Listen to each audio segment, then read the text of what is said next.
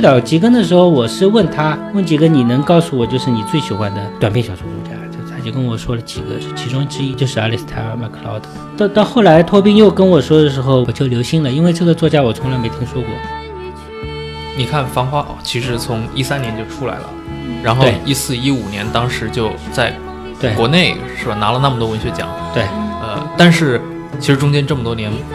好几年了，没有人给他输出这种英文版，直到你辞职。假设你不辞职，可能对对对对对，我不辞职，我也不会做这个事情。就是拉丁美洲文学在世界产产生影响，其实也是一个出版的行为，因为你这个这个作家要产生影响，那必然是要通过出版社嘛。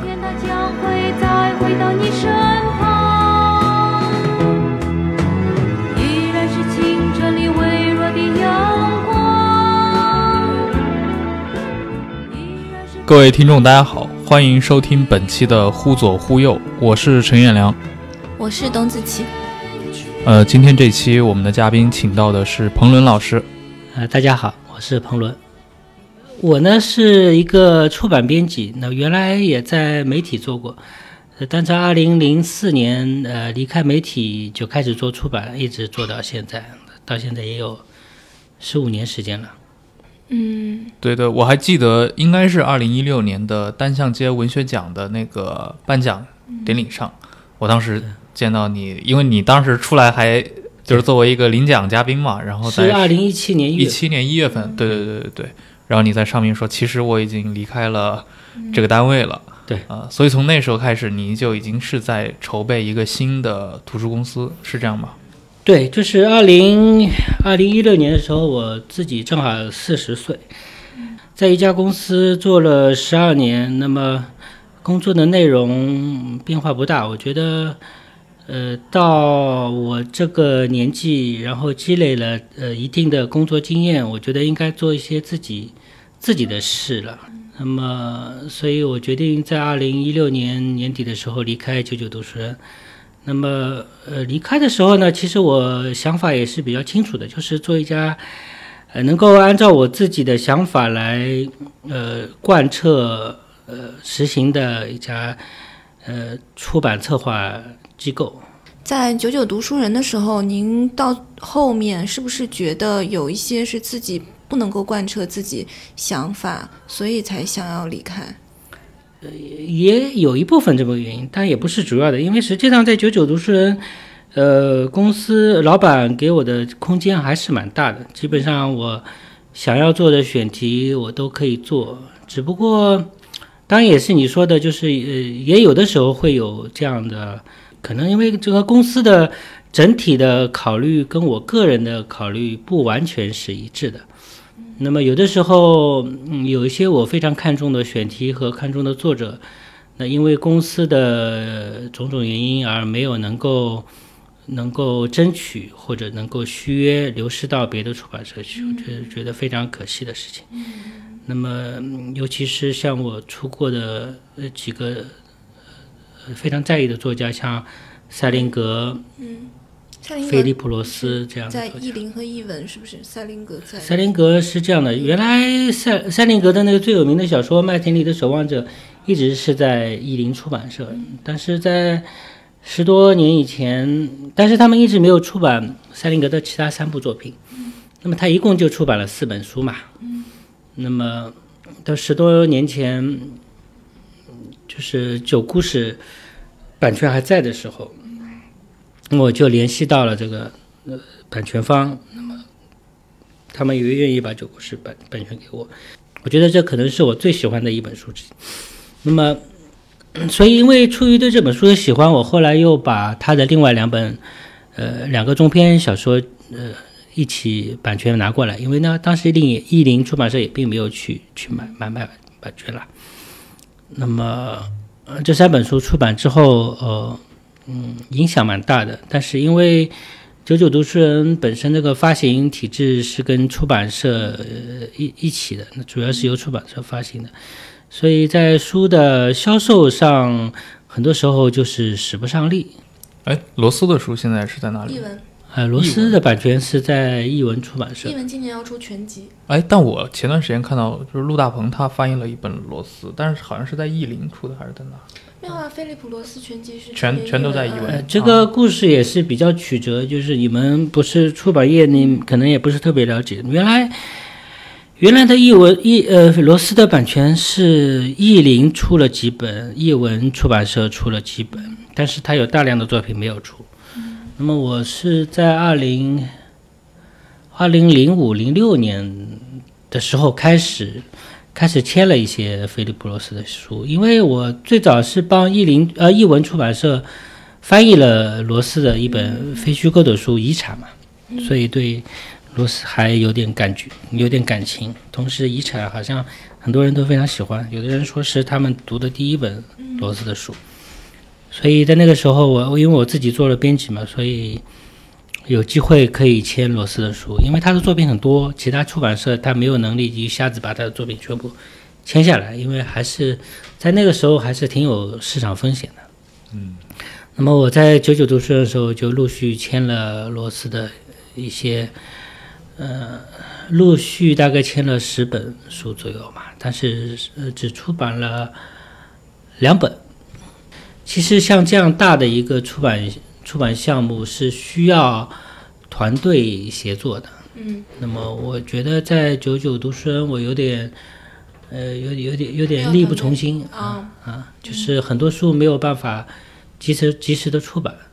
一三年吧，二一二或者一三年的时候，他们就就决定把把九九读书人的这些呃菲利普罗斯的作品全部重新打包，呃，展开竞价。那么当时有译林出版社，他们应该也是跟译文出版社谈过，但是因为罗斯他们当时是整个整个项目有三十多本作品，那么译林出版社大概还是决心大一些，他们他们就把他的作品全部拿过去了，但没有想到，那而且我把我手上嗯、呃已经全部约好翻译的这个译文稿子全部介绍给译林出版社，因为我要给译者交代嘛，我这里出不了，至少他们在译林可以可以出。结果他们把把这个译文全部拿过去之后，结果也就是过了四四五年时间也没有出版。哦，也是那么也是同样出于同样的原因，就是他的经罗斯的经纪公司也是不耐烦了，嗯，就是也把他们这个项目给挺这个合同全部取消了。那么也对译林来说也是一个损失了，因为原来嗯原来买这个版权都是需要支付预付金的，那么他们买了三十多本书的预付金全部泡汤了。嗯，像这样的，一般是出于一个什么样的原因呢？你拖这事，情太多是吗？就是排不过来吗？呃，我我我不太明白，有可能就是因为九九读书人嘛，就是人手比较有限嘛。像像译林，译林出版社这么比较大的出版社，应该是有一个团队合作在里面，但是可能是因为他们，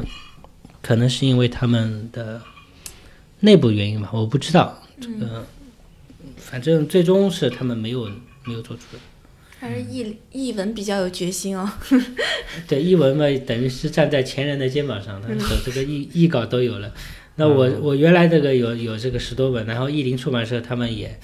他们也有好多都翻译好了，包括等于是鹏的译文。三易其手，最终出来了，呃，对，这现在等于是就不容易。终于要出来了。对文学爱好者、罗斯爱好者都应该去收一套。对，然后去年菲利普罗斯去世，然后对对今年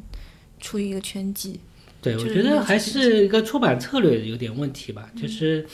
因为实际上这么多的书，呃，译林出译林出版社没有必要凑齐一起出吧，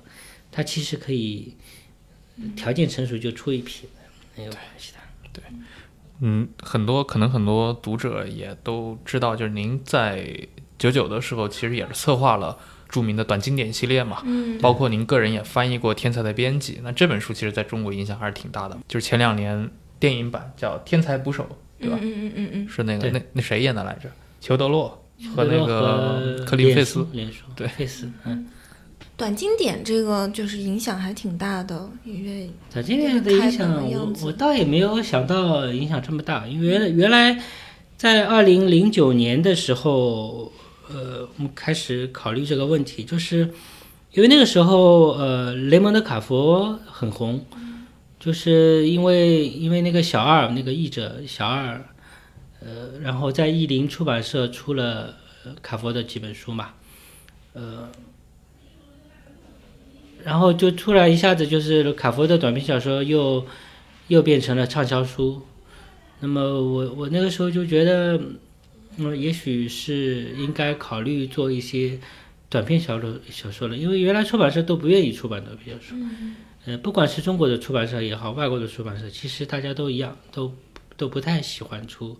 短篇小说。那当然，外国的情况更好一些了，因为他们还是比较重视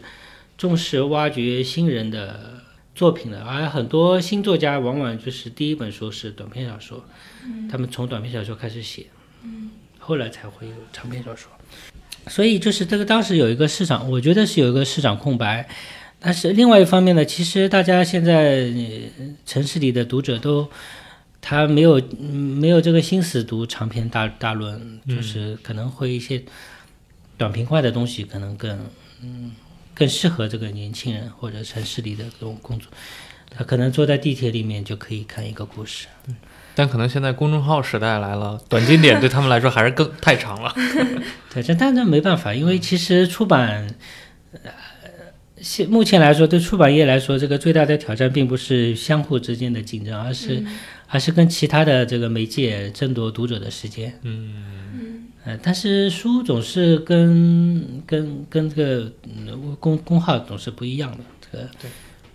哎，那本《海风中失落的血色馈赠》是在短经典里面吗？对，《海风中失落的血色馈赠》是短经典里面应该说是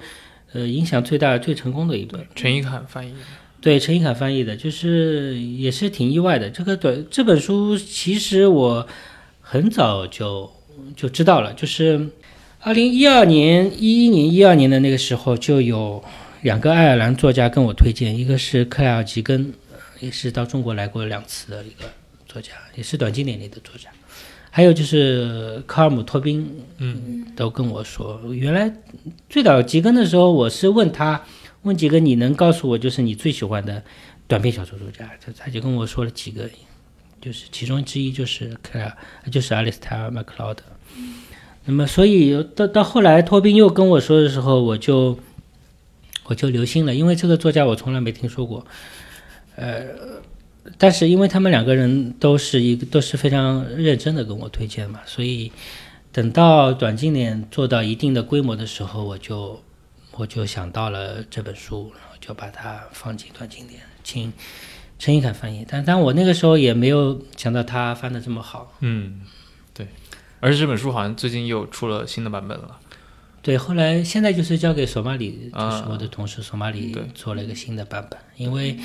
它作为一本书来说，在目前市场上已经有具备了足够的知名度和和这个呃畅销度。对，所以也不一定需要放在丛书里面，它作为一个单本书已经足够成立了。就这个 IP 已经开始在经典化了。对 对。确实，哎，用 IP 怎么 用服？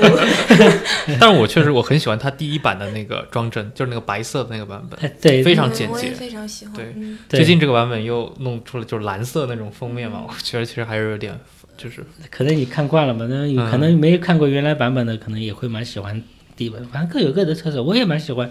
原来那个版本，因为那张图也是我我在网上找了，花了很多时间找的，因为短经典的封面。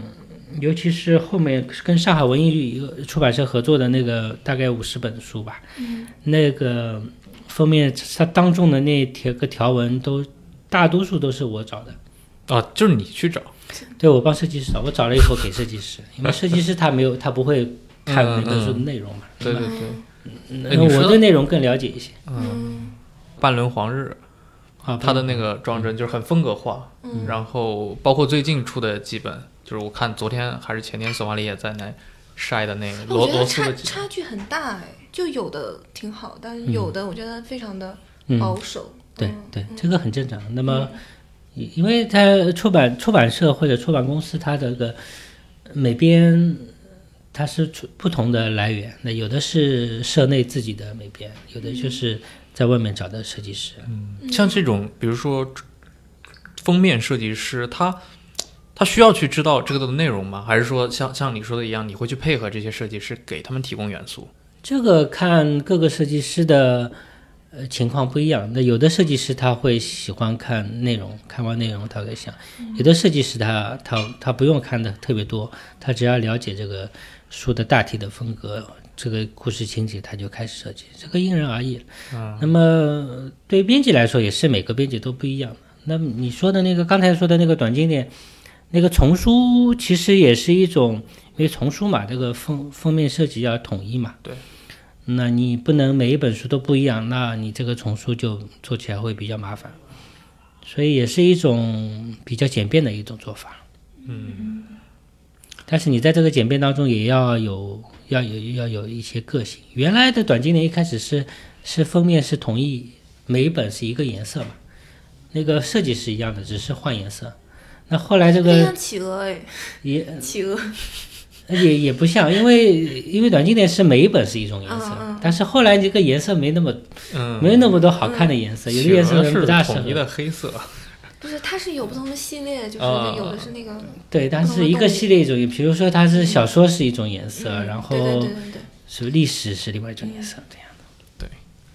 嗯，彭伦老师从一七年以后就开始在筹备的，就是您说的那种，就是更符合你自己想干的那个事情。对，呃，一个图书品牌，但现在已经是出来了，叫群岛图书，是叫这个名字吗？对，就对外的名那个品牌是叫群岛图书，呃，当然还没有出书。那么今今年会出几本书，那么跟上海译文出版社合作，还是主要都是外国文学小说，那么和也会有一些非虚构的作品，但是不多。嗯，而且我知道好像是去年十二月份的时候，您是呃，就是金宇澄老师那本《繁花》的英译本的版权是通过您这边出海了。对对对，因为版权代理是我从一七年开始做的一个新的业务，但也不能说是业务，就是听上去好像是一个生意，其实它不算什么生意，就是一个兴趣，因为因为就难以就是靠这个版权输出来呃盈利或者谋生，呃，主要是一个兴趣，因为我觉得中国的作家需要有比较专业的。版权的经纪人来帮他们处理这些事情。原来中国传统上，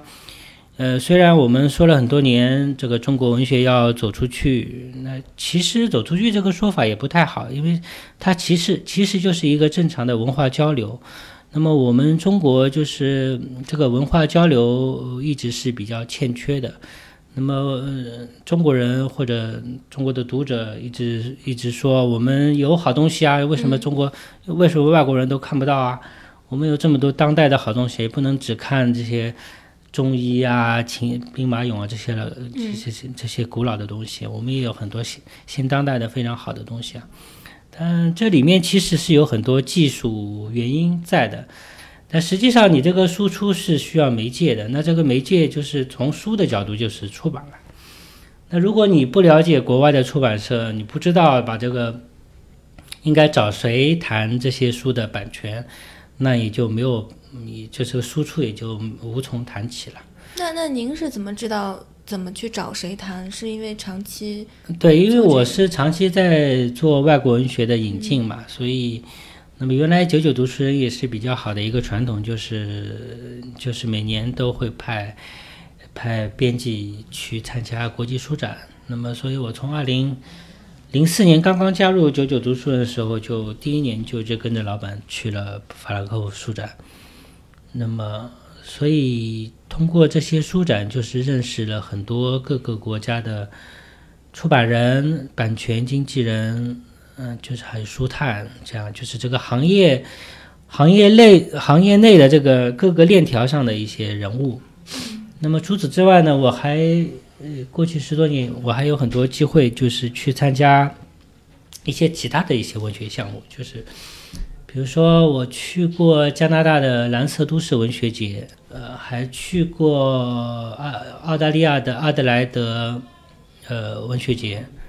那么当时都是作为呃中国的出版社的编辑，那么去那里呃参加他们的一些嗯带有版权，对他们来说是版权输出了。他们也是希望他们本国的文学就是能够在各个国家出版，嗯，所以我就参加了一些一些这样的项目，就是，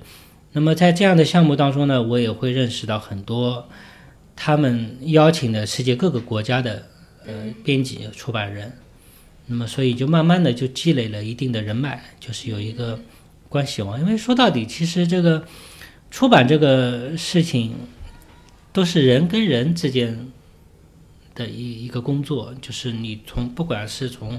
编辑跟作家，还是说编辑跟经纪人，还是说到最终等等到书出来，就是书跟读者这样。就是它的业态相对来说其实很传统的操作模式。对，就是人与人之间的，就是嗯，尤其是当你要决定买一本书的版权的时候，那首先你当然是基于内容的判断了，但是。当你面临面临这个版权竞争，就是有很多出版社嗯竞价的时候，那对于版权输出方来说，他当然一个是要考虑这个呃报价的出版社的这个条件好不好，第二个他也要考虑就是跟报价的出版社之间的关系。嗯，比如说你你你要卖一个作家给我，那么如果我们两个关系是比较好的话，他对我比较了解。他了解我的其他作家，他喜欢让他的作家跟跟我在出的这些作家在一个书单里面，他可能会倾向于给我。那您零四年第一次跟着你老板去法兰克福书展的时候，那时候中国的这些图书采购商在法兰克福上多吗？还是蛮多的，那当然现在是越来越多了。那么二零零四年的时候。其实这个中国的这个出版业市场化已经已经是蛮，已经是蛮那个蛮开放了，但是民营的出版业还不算很很热闹。就是那个现在最热闹的这些民营的出版公司，摩铁啊、新经典啊、国际天卷，都是那个那几年前后开始崛起的。嗯，所以当那个时候最。在国际书展上买版权最起劲起劲的就是中信出版社了啊。那么就盛传就是他们，他们就是拿这个书单把这个书单上的所有书都买下来，尤其是财经书。啊，他们现在的财经也做的蛮有名的了。对，现在就是财经书嘛，就是这老大了。但是现在中信出版社也变成综综合出版社了，什么？嗯。各种各样的书都出。嗯。所以说，嗯嗯，我就是觉得。呃，这么多年，中国的作家确实是在国际的出版市场上是比较沉默的。那么，这个跟缺乏这个足够多多的，就是具有行业背景的版权经纪人是有关系的。因为这个版权交易其实都是一个非常专业化的一个一个工作，就是你必须必须要有。就职业的这个经呃版权代理人在当中来操作来推动才会才会做得成，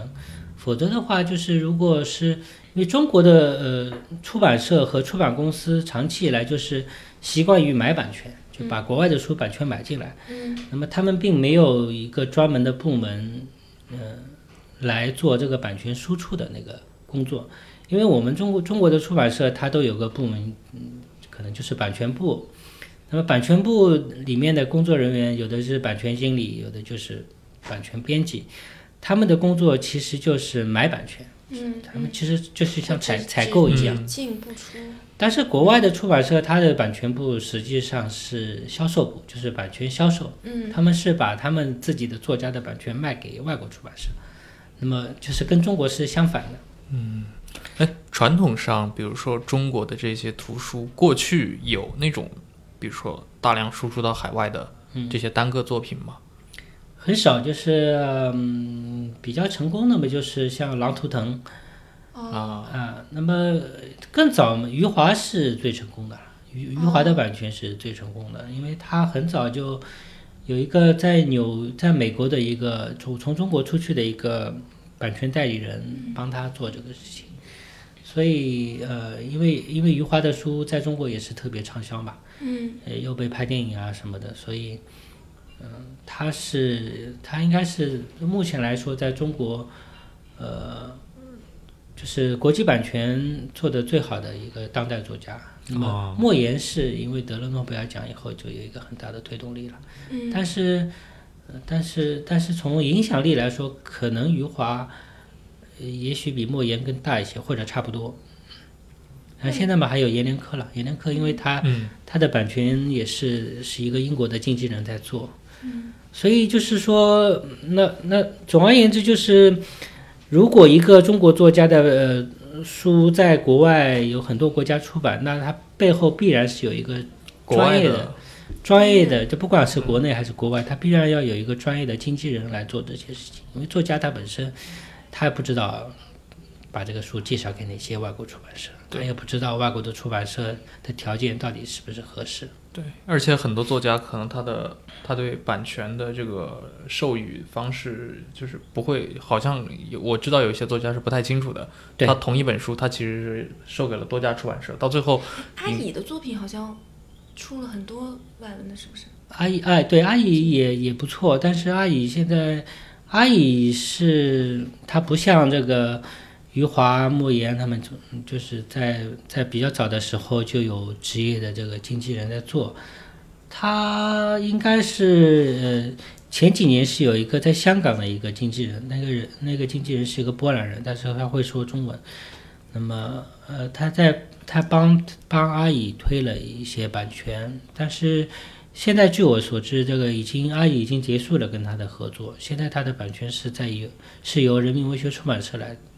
代理。嗯而且最近几个月不是特别火那个《射雕英雄传》的英译本，对吧？对第一卷，对对这这这很火的。对，《射雕英雄传》，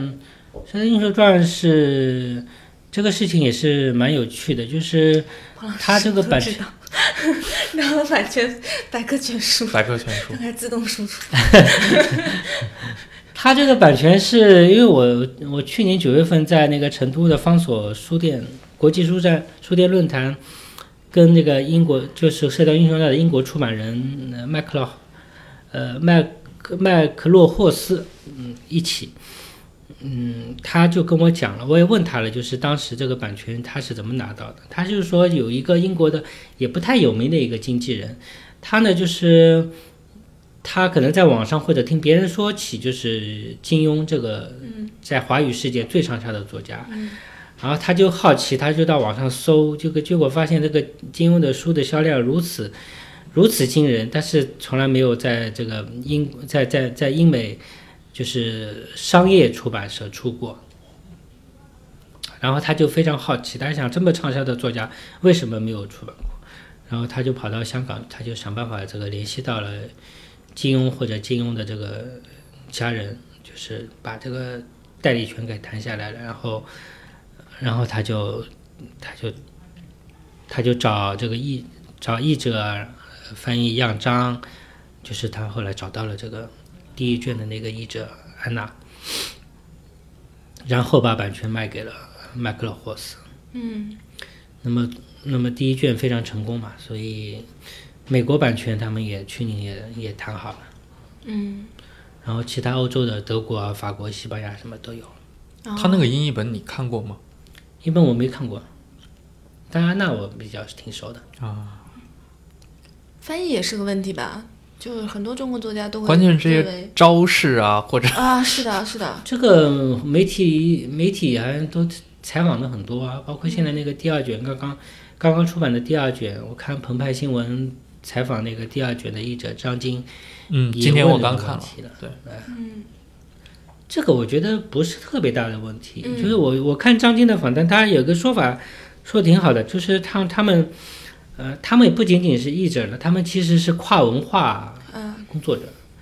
他们的使命就是要把把把这个国家的就把中国的文化，通过外国人能够理解的方式，让让外国让这个目标受众能够理解。嗯，像《繁花》呢？你们说一下《繁花》。对，繁花就是因为我我我我去年就觉得就就中国作家需要需要有人帮帮他们吧，那么那我现在反正我反正就是一个人吧，这个弹性比较大，所以所以这些事情都是挺随机的了。你看《繁花》其实从一三年就出来了，然后一四一五年当时就在国内是吧拿了那么多文学奖，对。呃，但是其实中间这么多年，好几年了，没有人给他输出这种英文版，直到你辞职。假设你不辞职，可能 对对 对对对，我不辞职，我也不会做这个事情。嗯那么，当然，我们原来在九九的时候也已已经有有有几个成功的例子了，但不是我经手的，就是我们九九有两个外国同事嘛，他们都是非常熟悉这个外国出版。他们就我们那个时候出版那个小白的租界，嗯租界那个时候就国际版权输出就做的挺好的嘛，就是我们那两个外国同事做的。那么，呃，售出了意大利啊、美国啊、德国啊、荷兰、法国这些版权都都卖出了。还有我们像呃，我出出版过一个那个图像小说呃作家马代书的一本书叫呃树叶，那个我们也版版权卖到了美国啊、法国、瑞典，那后来还有意大利嘛，嗯所以已经有一些成功的、比较成功的案例。那么我觉得这个，就对我个人来说也是深受启发。我觉得并不是说外国人，并不是说外国的这些主流的文学出版社他，嗯，不想出版这个中国的书，嗯而是说他们缺少了解中国作家的渠道。那么，所以一七年的时候，我反正是嗯一个人嘛，所以我可以按照自己的想法去做嘛。想到这一点，我就开始做了。那么，我就找了金老师。那么金老师就跟我说他，他就跟我谈了一番苦经，就说原来他其实也是蛮愿意在国嗯蛮希望《繁花》能够在国外出版的，而且他已经做了一些工作了，包括呃马悦然，马悦然给他推荐了一个美国的翻译家，嗯，呃，然后那个翻译家他叫陶望基，中文名字叫陶望基，他是蒙特雷高级翻译学院的中国文学教授，那么原来也翻译过不少中国的呃中文中文作品。那么陶王基给他介绍了啊，不对，马悦然给他介绍了陶望基。那么陶望基也愿意翻译《黄华》，因为他的他的太太是一个中国人，所以他有不懂看不懂的地方，他可以问他太太。那么，所以就是在我联系呃金老师的时候，已他已经有了一个英英语的译者了，而且他还有一个日语的译者。嗯而且这个当时他跟我说，他有两有两个英语的，呃，有两个日本的译者是不同的，就是出于那个对《繁花》的喜爱的各自那个各自告奋勇的翻译。而且他当时他其实也没有决定说，呃，让谁翻译，因为实际上嗯，并没有日本的出版社出版嘛，所以那些译者也都是凭着兴趣在做做这个事情。但是对我来说，我开始做这个事情的时候，就是有一个现，就是比较有利的条件，就是我手上已经有了一定的呃样章，已经翻译好的这个英文的样章，还有有一有了一定的这个日本的资料，介绍性的资料，呃所以就可以开始做这个事情。但是这个事情也并不并不是那么好做的，就是我觉得还是非常难的，有一定的偶然因素。那么虽然那个《繁花》也是花了大半年时间嘛，才终于谈好。那么二零一八年一整年嘛，一直到二零一八年的年底才确定英文版，也是花了很多时间，而且出版社也是慢慢的就是我我不是一开始就认识这么多出版社的，嗯。我都是在这个一一一一年多的这个时间里面越认逐渐的认识，呃，越来越多的出版社的编辑，我也知道应该找谁。嗯，那么因为你不能说，嗯，繁花你不可能去找一个出版这个犯罪小说的编辑，嗯。跟他说了也没用，他不会买，所以要找对人，呃找对出版社。那所以《繁花》这本小说，你当时怎么操作的？有专门针对他这一类小说的这样偏好的编辑吗什？么纯文学还是什么？就是就是就是纯文学编辑嘛，我首先要找一些文学出版社的编辑，我得知道这个这个编辑是不是负责外国文学引进的，因为他们也有负责翻译小说的编辑嘛，我得找我得找对人。那么这个渠道就是有的是我的朋友介绍，原来的以前的同事跟我说，比如说我我原来的在九九的同事，现在也现在不在九九了，现在在在新经典，Gloria Gloria，他去年在纽约书展的时候，呃，他就认识了一些美国的编辑，然后他也知道我在代理几个中国作家的书，那么他也向他们推荐说，你们可以考虑我这边的这个作家，然后。然后他他把这些编辑的这个联系方式给我，我再找他们。那么其中之一就是现在买了这个英文版权的 FS 级的编辑。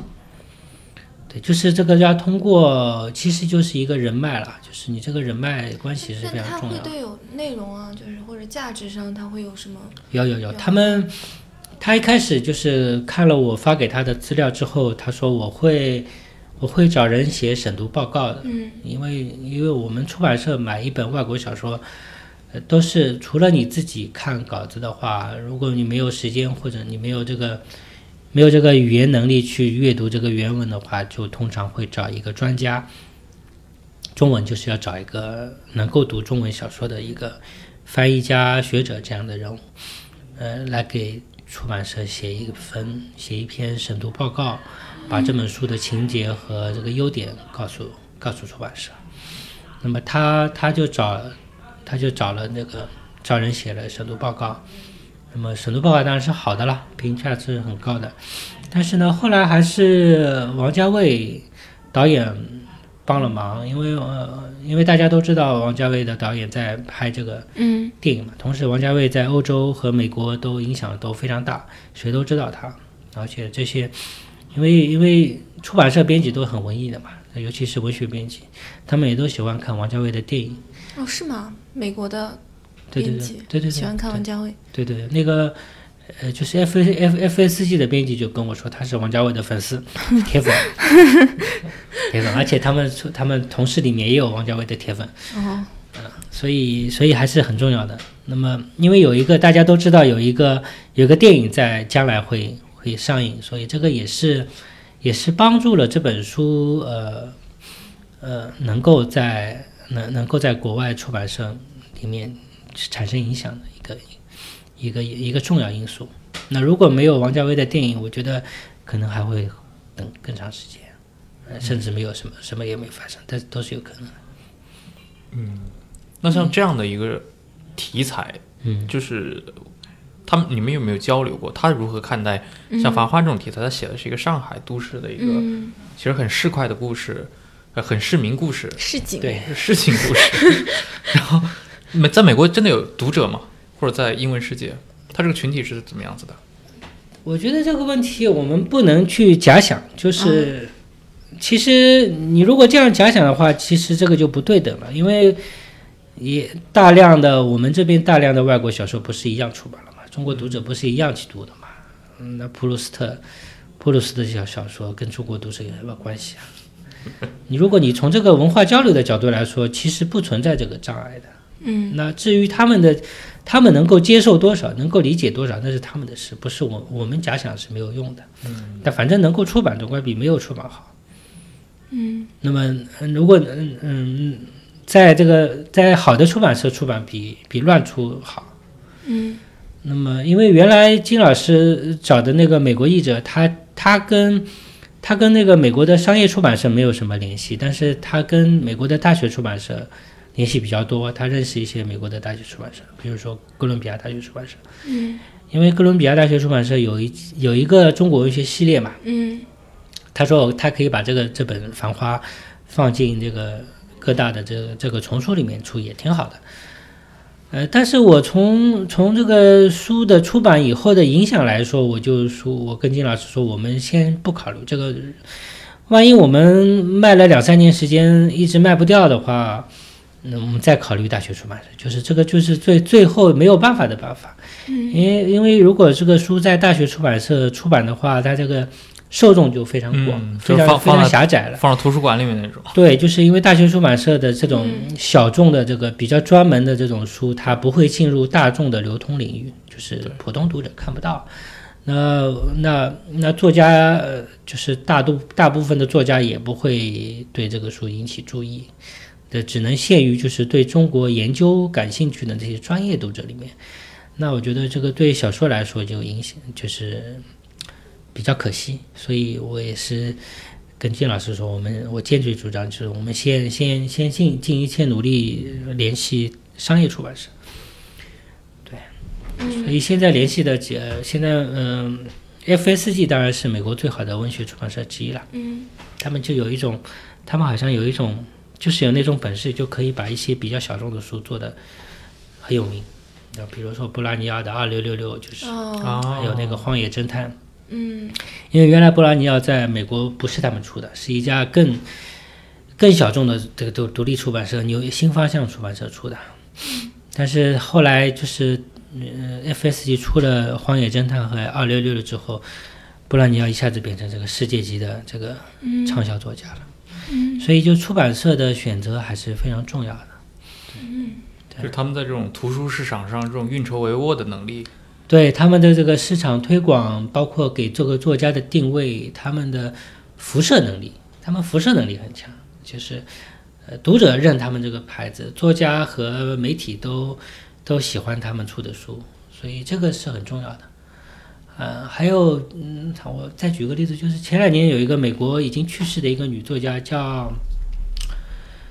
叫什么伯伯什么伯伯林，就是一个已经去世的，就是原来也在他生前也不太有名的一个短篇小说作家，结果 FSG 就出了他的一个重新出版了他的一个短篇小说集，然后就有这个作家就大买，就是包括他中中国也有出版社买他的版权，但是没有做好，但是一下子变成一个世界级的作家了。那当然，我们也希望就是将来繁花出版的时候，他们也可以把这个繁花的影响做出来，就是可以让让我们希望接触这本书的读者能够读到这本书。嗯，嗯那么像那个日本的出版社也不错，就早川书房。嗯对，嗯，现在在谈的法国出版社也是很好的法国出版社。啊、就是《繁花》的法文版，对对，我们这两天刚刚谈好法文版的版权啊，还没谈好，就是他们已经他们已经报价了，那么我们还需要这个具体的条件再谈一下，但是没什么大问题。嗯，嗯而现在对于文学来说，比如说，就是英文肯定是影响力最大的嘛。那么对于比如说文纯文学这个小圈子来说，也是这样吗？还是说它肯定啊，就 是对，英文主要呃主要是因为在这个世界范围使用范围广嘛，因为我以前英语国家多。在一个报道里面看过，好像就是当时马悦然说过一句话吧，说嗯在欧洲，呃，法语才是文学的语言。我我不知道啊，嗯，就像当时什么布克奖要可以把美国作家纳入进来评的时候，很多人反对，嗯就欧洲他们可能认为这是对他们的文学的污染，就是嗯，主要是美己比较强劲英国作家，嗯。英国作家奖，因为这个是一个英语奖，英语图书奖。呃，其实嗯这我呃这可能马悦然说的这话还要看他的语境了，他到底是怎么说的。其其实这个欧洲吧，就是欧洲比较多元嘛，嗯这几个大的国，德国，德国影响很大。德国其实是，呃，他翻译外国文学是最积极的国家之一了。那么美国其实最不积极的国家了。嗯其实，所以一本一本翻译小说要在美国呃出版还是不容易的，因为他们有个著名的百分之三吧统计，嗯就是美国呃全年出版的外国图书只占他们这个整个国家的出版量的百分之三。嗯就是一个自恋的国家。也不能说自恋，因为 也不能说 arrogant，它其实是有一些客观的原因的。因为一个就是它本身人口多，作家多，嗯这个这个市场大，那么呃英语国家多，嗯英语国家多的，就是说它有英国的作家，有有澳澳大利亚作家，有加拿大作家，有那全世界有那么多用英语写作的作家。他那对于编剧来说，他他肯定看那些稿子更方便嘛。嗯啊，他不需要懂外语，他就可以看这些稿作家的稿子嘛。那么，所所以毕竟就是那个外国文学对他们来说，这个对编辑是有有要求的，不是所有的编辑都能做的。嗯那么，第二个呢，就是对这个市场来说，我们已经有那么多的英语作家可以做了，那那相对于外国作家来说，那肯定是是排在后面了。所以是是这个客观原因。也你也很难说是他们 arrogant，因为实际上也有很多美国的独立出版社也在持续的出版外国外国小说，只不过是在这个整体的比重来说是很小的。那据你的了解的话，比如说对于像美国这么一个英语大国，嗯。他们的外国文学里面最受欢迎的大概是哪些语种？比如西语文学或者日语？西语肯定是比较比较多的吧，西语本身这个它有拉，它本身有很多拉这个西语人口，嗯，在在美国，呃，我没看到过统计，这个西班牙西语西语应该是最多的。是不是就是拉美文学有这样的地位，也跟这个是不是有有某种关系啊？啊，那是那是，就是拉丁美洲文学在世界产产生影响，其实还是一个，其实也是出版，其实也是一个出版行为，因为你这个书这个作家要产生影响，那必然是要通过出版社嘛，你没有书怎么能够影响呢？所以我们现在，呃，我们就很多中国的作家就是说什么得诺贝尔奖啊，或者有可能得获得诺贝尔奖提名，但是如果这些作家的书没有在在在国外广泛的出版，那那哪来的影响呢？嗯这个谈不上影响的嘛。嗯那莫言，莫言得诺贝尔奖也是因为他的作作品在欧洲和美国广泛的出版。嗯虽然那个影那个他得奖前影响还不是那么大，但是那主要的语种它都有了。嗯，嗯